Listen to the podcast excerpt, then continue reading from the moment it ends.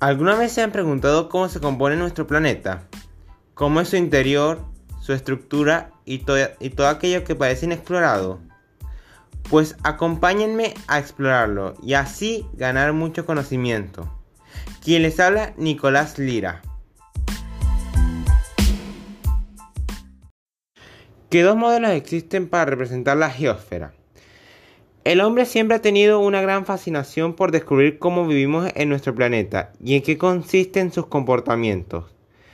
Esto lo impulsó a aplicar muchos métodos para estudiar e intentar desvelar sus dudas. Estos estudios le dieron al hombre una ventaja exitosa para encontrar energía y recursos vitales. Hay que decir que todo esto ha facilitado el desarrollo de la sociedad presente y futura. Esta perseverancia le sirvió para construir la estructura y composición de la Tierra con modelos geodinámicos y geoquímicos que hay que conocer y en esta ocasión estudiaremos. Modelo estático. Su composición química está formada por la corteza, que es la capa más externa y representa el 0,5% de la masa total de la Tierra. Esta se divide en oceánica y continental. Si bien presentan los mismos elementos, se encuentran combinados en diferentes proporciones. La corteza continental es menos densa y más gruesa que la oceánica. Está formada principalmente por aluminio, silicio y magnesio. En cambio, la corteza oceánica está compuesta por aluminio, hierro, magnesio, calcio y potasio. Manto se encuentra en estado sólido, pero este se comporta como un fluido. En él podemos diferenciar dos partes, manto superior y manto inferior. El manto superior está compuesto principalmente por olivino y piroxeno, mientras que en el manto inferior predominan el silicio, magnesio y oxígeno. El manto en su totalidad representa más del 60% de la masa de la Tierra. Núcleo. Es la capa más interna de la Tierra y está compuesta principalmente por hierro y níquel. Contiene además cobre, oxígeno y azufre.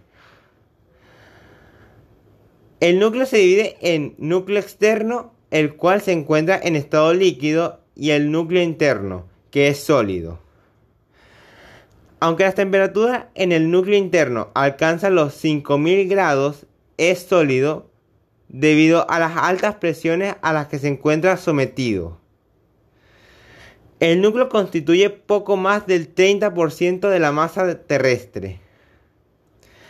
Ahora vienen los modelos dinámicos, que están compuestas por la litosfera, es la capa más externa.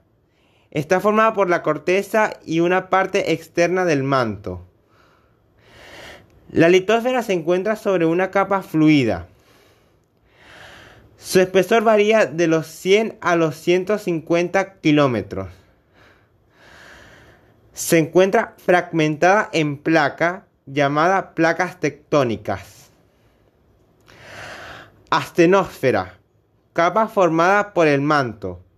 Debido a las altas temperaturas, está en constante movimiento, produciendo el desplazamiento de las placas que se encuentran sobre ella. Aquí encontramos el magma, material que es expulsado en las erupciones volcánicas. Mesósfera. Es la porción del manto que se encuentra entre la astenosfera y el núcleo. Esta capa se diferencia por no representar el comportamiento plástico que tiene la astenosfera, ya que aquí el manto vuelve a comportarse de manera rígida. Alcanza hasta los 2.900 kilómetros de profundidad. El núcleo corresponde al núcleo interno y externo. A esta capa también se le llama endósfera. El núcleo interno se encuentra en estado sólido y el núcleo externo en estado líquido.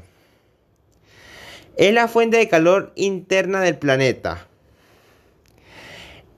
En el núcleo interno el calor se transmite por conducción. Se ha estudiado una diferencia entre la velocidad de rotación de ambos núcleos. Ahora hablaremos de la Tierra. Se formó entre 4.5 y 4.6 mil millones de años. Tiene un solo satélite, la Luna. Tiene forma esférica, ligeramente achatada en los polos.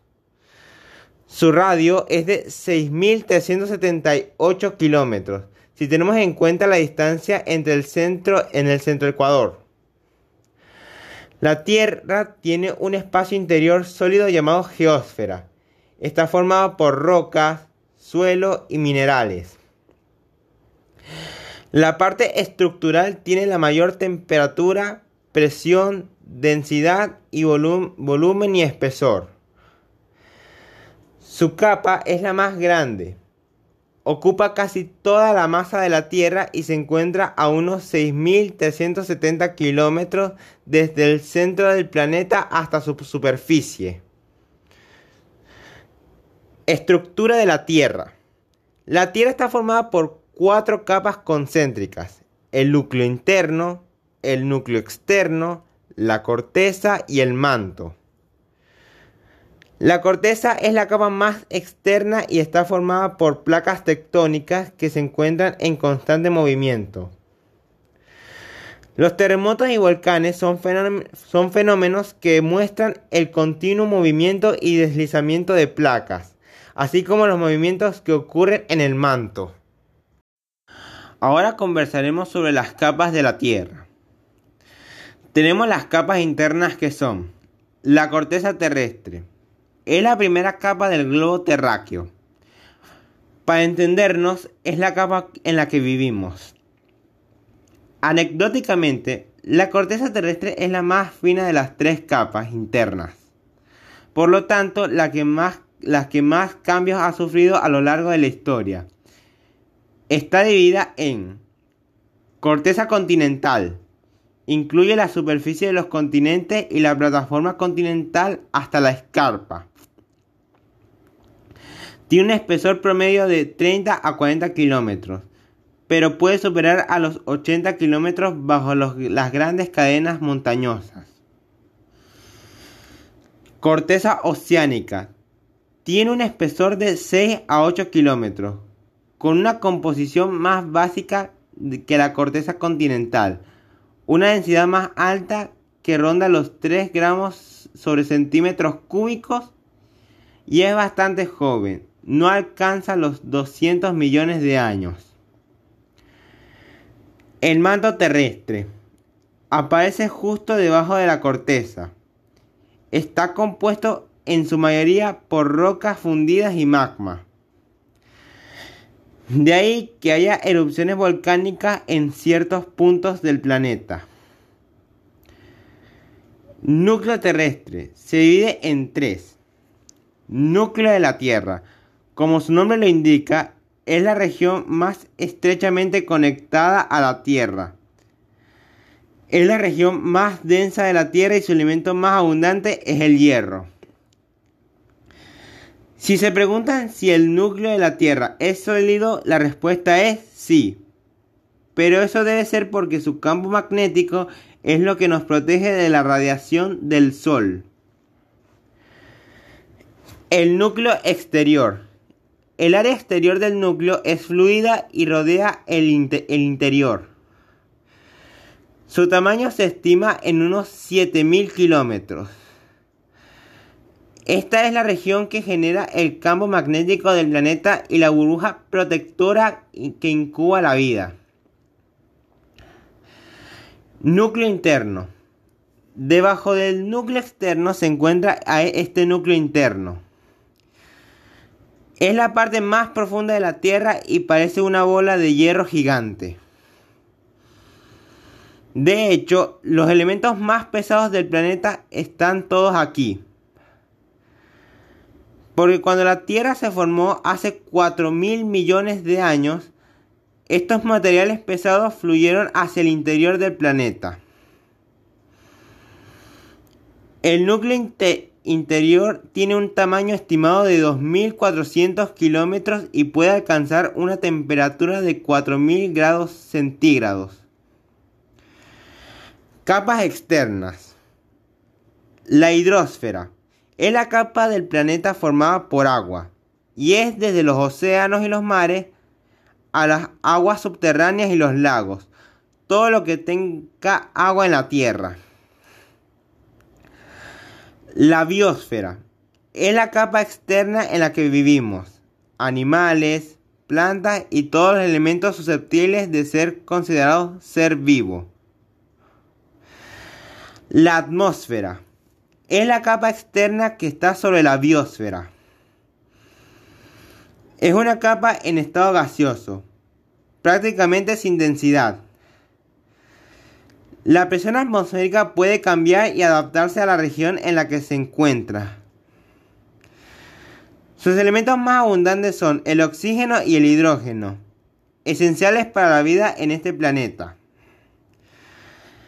La atmósfera también protege a los organismos vivos de la radiación solar al absorber los rayos ultravioleta. La atmósfera está formada por ozono, ionosfera y exosfera. Sistema dinámico e interdependiente. La Tierra desde sus inicios hasta la actualidad ha sido un sistema en constante cambio. Un acercamiento sistemático a infinitos procesos que caracterizan su dinámica ayuda a verificar la existencia de interacciones permanentes entre la geosfera, la hidrosfera, la atmósfera y la biosfera, debido a la actividad humana cercana. Como resultado de esta interacción ocurren procesos, ocurren procesos, se obtienen recursos, surgen peligros geológicos como son los procesos geológicos, meteorización, erosión, transporte y sedimentación. Los recursos, carbón, petróleo y minerales. Y las amenazas como volcanes, deslizamiento de tierra e inundaciones. Con esto cerramos este fascinante tema, no sin antes dejarles una curiosidad sobre nuestro planeta. ¿Sabían que la gravedad no es igual en todos los puntos del planeta? La Tierra no es una esfera perfecta. Su masa se distribuye de manera desigual y esto provoca que la gravedad también lo sea. El lugar con mayor gravedad del planeta es la bahía de Hudson de Canadá. El causante de, esta gravedad es el derretimiento de los glaciares que varió la masa en proporciones muy grandes de esta zona. Muchas gracias por su atención. Nos vemos en la próxima entrega.